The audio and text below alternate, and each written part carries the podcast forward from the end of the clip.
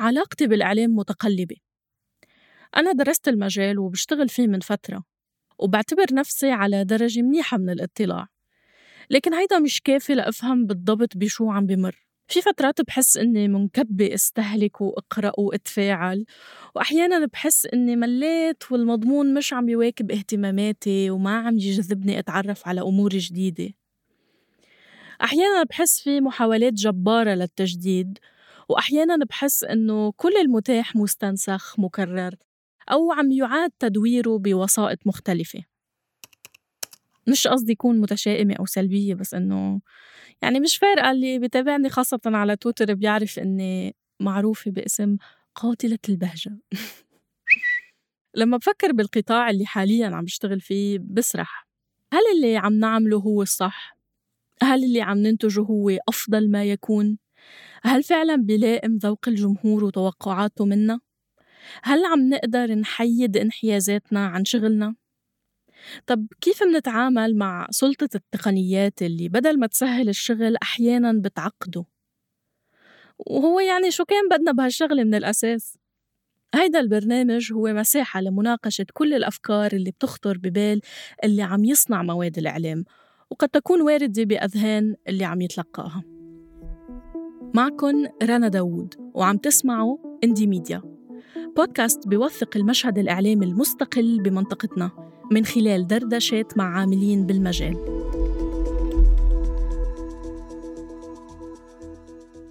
لما نحكي عن وضع الصحافة بالعالم منحس إنها ساحة خلافات.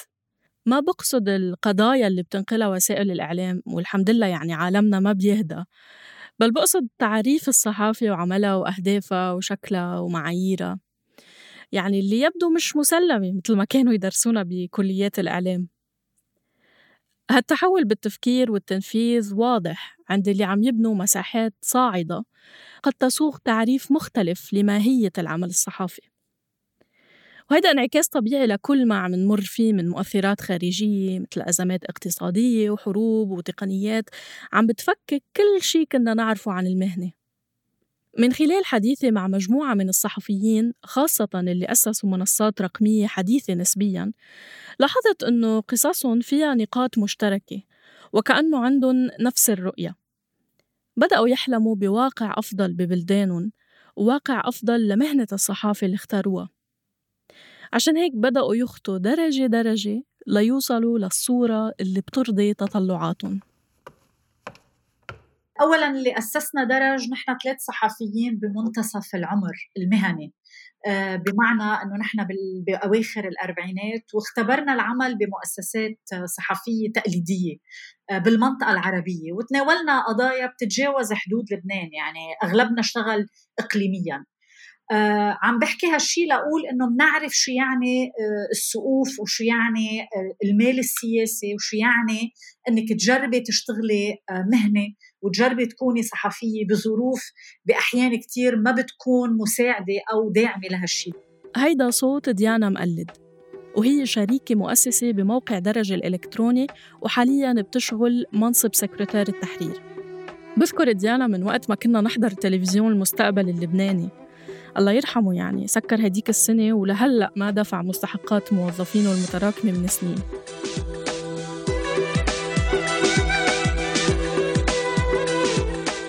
المهم بذكر إنه بعز تلفزيون المستقبل ديانا كانت تعمل تقارير تلفزيونية ووثائقيات مصورة من حول العالم وغطت مجموعة من مناطق النزاع.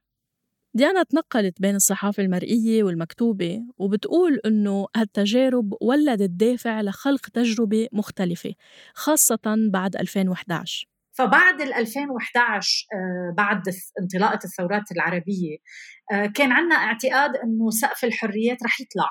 وفعلا بوقت من الأو... بأول أشهر كان في مجالات انفتحت أكثر للحديث وللتعبير.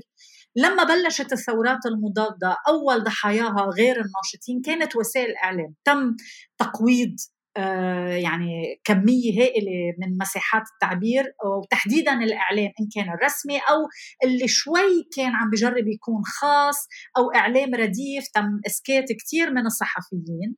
والأهم من هيك تم ضبط كتير التمويل السياسي ليكون موجه بشكل أكبر لخدمة الأجندات. بمنتصف 2015 لما حسينا بإطباق آه، إذا بدك التمويل السياسي بشكل غير مسبوق هالشيء ترافق مع تطور تكنولوجي. صار في امكانات رقمية ومساحات متاحة للإعلام البديل الإعلام الإلكتروني. ففكرنا بإنشاء منصة آه، تكون مركزها ببيروت ولكن ليست محصورة بلبنان لأنه برأينا انه القضايا العربية متداخلة والاهتمامات يعني لما بتحكي قضايا مرأة بلبنان حتما في تقاطعات بالأردن وبالعراق وبالخليج وبمصر. ونفس الشيء على قضايا الحريات وقضايا اللاجئين والمشاكل السياسية والإقليمية. ففكرنا أنه تكون منصة آه، بتخاطب المتابع العربي. وليس فقط محصورة بأنه تكون بلبنان. آه، لأنه برأينا القضايا بتتقاطع. بطرحه موقع درج بيقول أنه منصة إعلامية مستقلة. أسسها صحفيون محترفون بهدف تقديم قصة صحفية ثالثة متحررة من شروط التمويل السياسي الذي يحكم عمل المؤسسات الإعلامية العربية السائدة التي كان لها دور بفشل ثورة الربيع العربي. يعني درج هون عم ياخد موقف واضح اللي برأي ديانا هو ترسيخ لاستقلالية المنصة عن السائد ليش قلنا القصة الثالثة؟ لأنه نحن أنشأنا درج بلحظة استقطاب هائل بالمنطقة العربية بحيث دايما عم بيكون عندك هيك تقاط يعني بيكون في انقسام حاد مذهبي وطائفي وانعكس على الإعلام. يعني لما بدك تغطي قضية معينة بظل الأزمة الخليجية عندك رواية آه، قناة العربية وعندك رواية الجزيرة. إذا بدك تحكي بمصر عندك رواية الإخوان ورواية السيسي.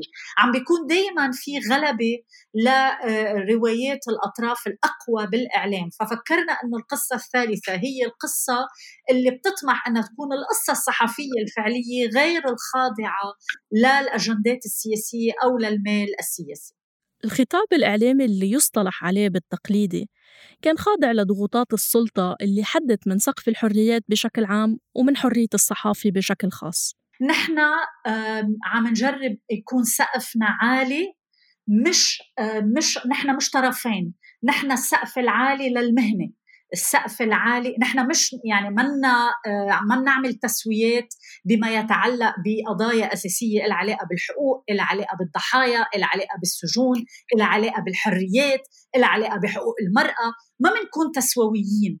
عم نقول إنه نحن صوت أعلى آه، لا يخضع آه، أو بيسعى إنه ما يكون جزء من هيدا الانقسام بل بالعكس هو مساحة تتجاوزه.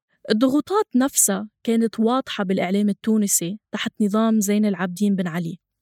حكى لي عنها مالك خضراوي وهو صحافي والشريك المؤسس والمدير التنفيذي لمنصة انكفاضة. انكفاضة موقع بينتج مواد متعددة المنصات بتلاقوا تقارير معمقة مكتوبة ومسموعة وبصرية وبيانية كمان. تجربتي في عالم الإعلام كمحاولة لإيجاد بديل للإعلام التقليدي في تونس اللي كان تحت دكتاتورية بن علي إعلام نحن نسميه صحافة صفراء يعني إعلام تطبيل وإعلام يشتغل لترويج بروباغندا. السلطة كان حقيقة الوضع كان وضع مخجل. برأي مالك الإعلام التونسي وقتها كان منفصل عن واقع التونسيين وأي محاولة لكسر ذلك كانت تبقى بإطار محصور وما تقدر تأثر بالرأي العام على نطاق واسع.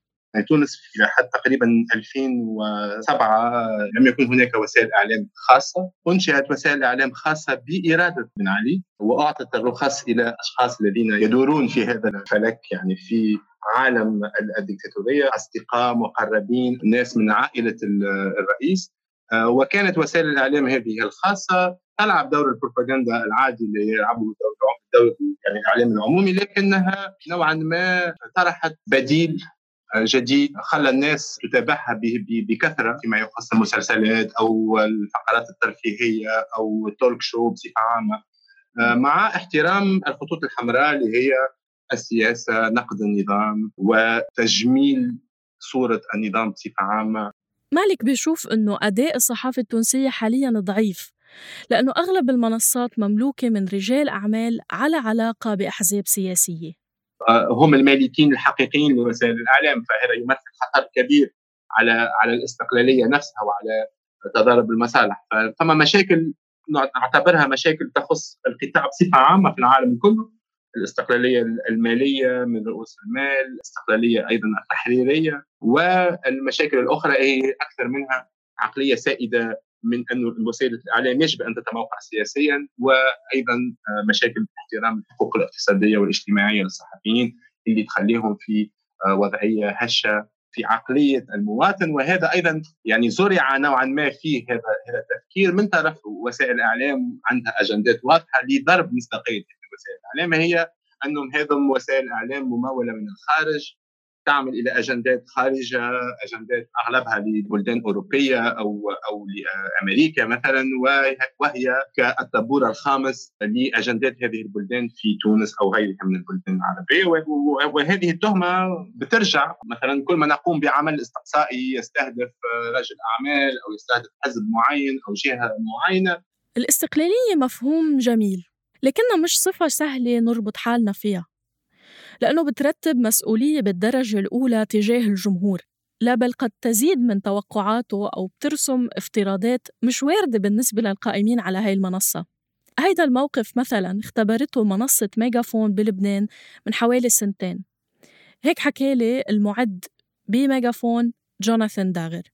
بعدين صار في أول قفزة يعني كبر جمهورنا منيح وقت انتخابات ال 2000 وانتخابات النيابية 2018 وقت توسع جمهورنا شوي لأنه صرنا عم نحكي عن انتخابات بالمناطق صرنا عم نحكي عن مرشحين ف فصاروا يتبعونا ناس ما كانوا لاحقينها من قبل. وهون صار في عندنا شوي انتقاد أقسى يمكن ل... ل... كمان زادوا الناس يلي معجبين بطريقة آه، لمقارباتنا وللطريقة اللي بنحكي فيها عن المواضيع.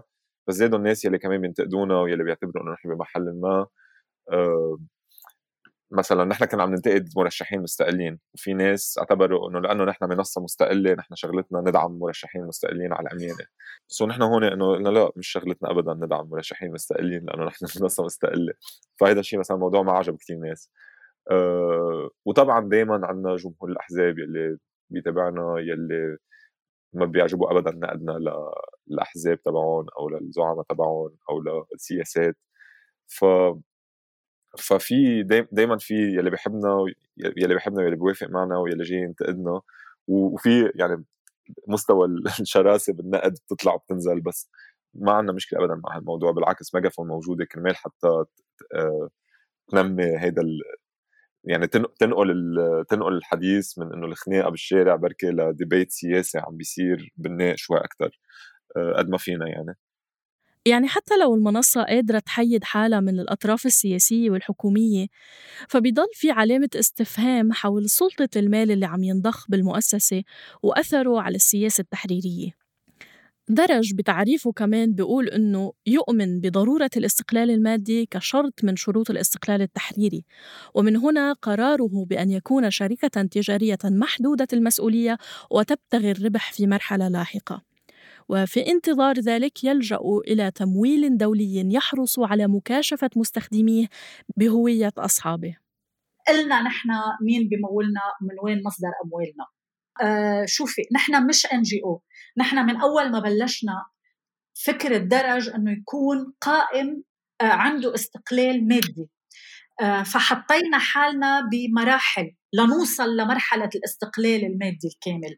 ليش؟ لأنه نحن شفنا شو يعني تدفعي ثمن إنه تكون الصحافة مرتهنة ماديا سواء لأنظمة أو لجهات سياسية أو لأحزاب أو لمتمولين. فكانت الفكرة نحن ما عندنا امكانات مادية وما في متمولين آه، مؤمنين ب آه، يعني إنه يستثمروا بصحافة مستقلة. على الأقل آه، حتى الآن. يمكن يكون في موجود آه، بس ما قدرنا نوصل لهم فكانت الفكرة أنه ينشأ درج بتمويل من مؤسسات مانحة آه، لا تخضعنا لأي ضغط سياسي. وبالتالي نحن ما بناخذ تمويل من مؤسسات حكومية أو من أي جهات ممكن يكون في شكوك حول مصادرها التمويلية. موضوع التمويل نحن موضوع واعيين له ومدركين لدقته. وقررنا من أول يوم نعلن مين هن ممولينا أي مشروع نحن آه، ندخله ندخله مع جهات بتكون واضحة وما بتعمل علينا أي ضغط تحريري صفر. ما بنقبل أي تدخل بالتحرير تبعنا. طبعا بنتشارك مع المؤسسات مبادئ وقناعات معينة ولكن لا ندخل تحت أي ضغط سياسي. فنحن حتما هلأ عم ناخذ من مؤسسات مانحه بإطار نوصل لوقت نقدر نكون مستقلين 100% وإنكفاضة كمان عنده مبادئ شبيهة بدرج. اللي يسمح لنا اليوم أن إن يعني نكون نوعا ما في حالة نعتبر نفسنا مستقلين حتى من الداعمين اللي هم أصدقائنا وشركائنا وعلاقتنا بهم علاقة وطيدة. نحن نعرف أنه هذا التمويل لا يمس أي علاقة ليست له أي علاقة بالخط التحريري متاعنا باختياراتنا للمواضيع التي نكتب فيها. لكن نفهم تخوف المواطن من هذا ولهذا نحن نتكلم كثير على هذا الموديل اللي نحاول نامنه للمؤسسة متاعنا وفي نفس الوقت ننشر حساباتنا ننشر ممولينا بكل شفافية. عندنا موقع موقع المؤسسة موقع الخط موجود فيه كل التقارير السنوية التقارير اللي هم audited يعني اللي كان صار فيهم تدقيق. والتقرير المدقق ننشره كل سنة بيكون فيه كل المعلومات عن الأموال عن الخدمات عن الممولين عن الرواتب على كل ما يتعلق بتسيير المؤسسة. وحقيقة اليوم بعد تو ست سنوات من إنشاء المؤسسة أصبحت هذه الأسئلة قليلة جدا مقارنة ببداية التجربة. فأعتبر أن المواطن أو القارئ بانكفاضه بدأ يفهم تقريبا ما نحاول أن نقوم به. نحاول أن نتكلم كثير على هذه المسألة الأساسية اللي هي مسألة التمويل نحاول أن نفسر لماذا النموذج التقليدي المبني على الإعلان أو المبني على رؤوس المال هو لا لا يسمح للمؤسسة أن تكون مستقلة وأنه مسألة الاستقلالية رغم أنها مسألة صعبة جدا لأنها ليست إلا مسألة استقلال مالي ليس لها حل واحد بل هي محاولات لإيجاد حل يضع توازن بين التدخل لهذه المنظمات أو الدعم لهذه المنظمات. يمكن البعض بيشوف إنه أسهل نستهلك محتوى صحفي من منصات موجهة أو تقليدية. على القليله عارفين مين وراها وشو تحيزاتها ومش محيرة تغطياتها عكس المنصات الرقمية الجديدة. من خلال حديثي مع ديانا ومالك وجوناثان وغيرهم من العاملين بالقطاع الإعلامي أكيد رح تتعرفوا عليهم بحلقات لاحقة تأكدت أنه الاستقلال نسبي جدا. المفهوم بحد ذاته شائك وأكيد ما في إجماع على تعريفه وتفاصيله. بس صرت ميل لأعتبر أنه الاستقلالية هي عقد ضمني بين المؤسسة وجمهورها. المؤسسات عليها تعمل خيارات تحريرية ومالية وسياسية. والجمهور عليه إنه يكون واعي لهالخيارات وأو بيرضى فيها أو بيلاقي مساحات تناسبه أكثر انتظروا اندي ميديا بالحلقة الجاي لتتعرفوا على الوضع المالي لمؤسسات إعلامية مستقلة بالعالم العربي. كنت معكم بالإعداد والتقديم أنا رنا داوود ومن التصميم الصوتي تيسير قباني. هيدا البودكاست نتاج تعاون بين صوت وإنكفاضة.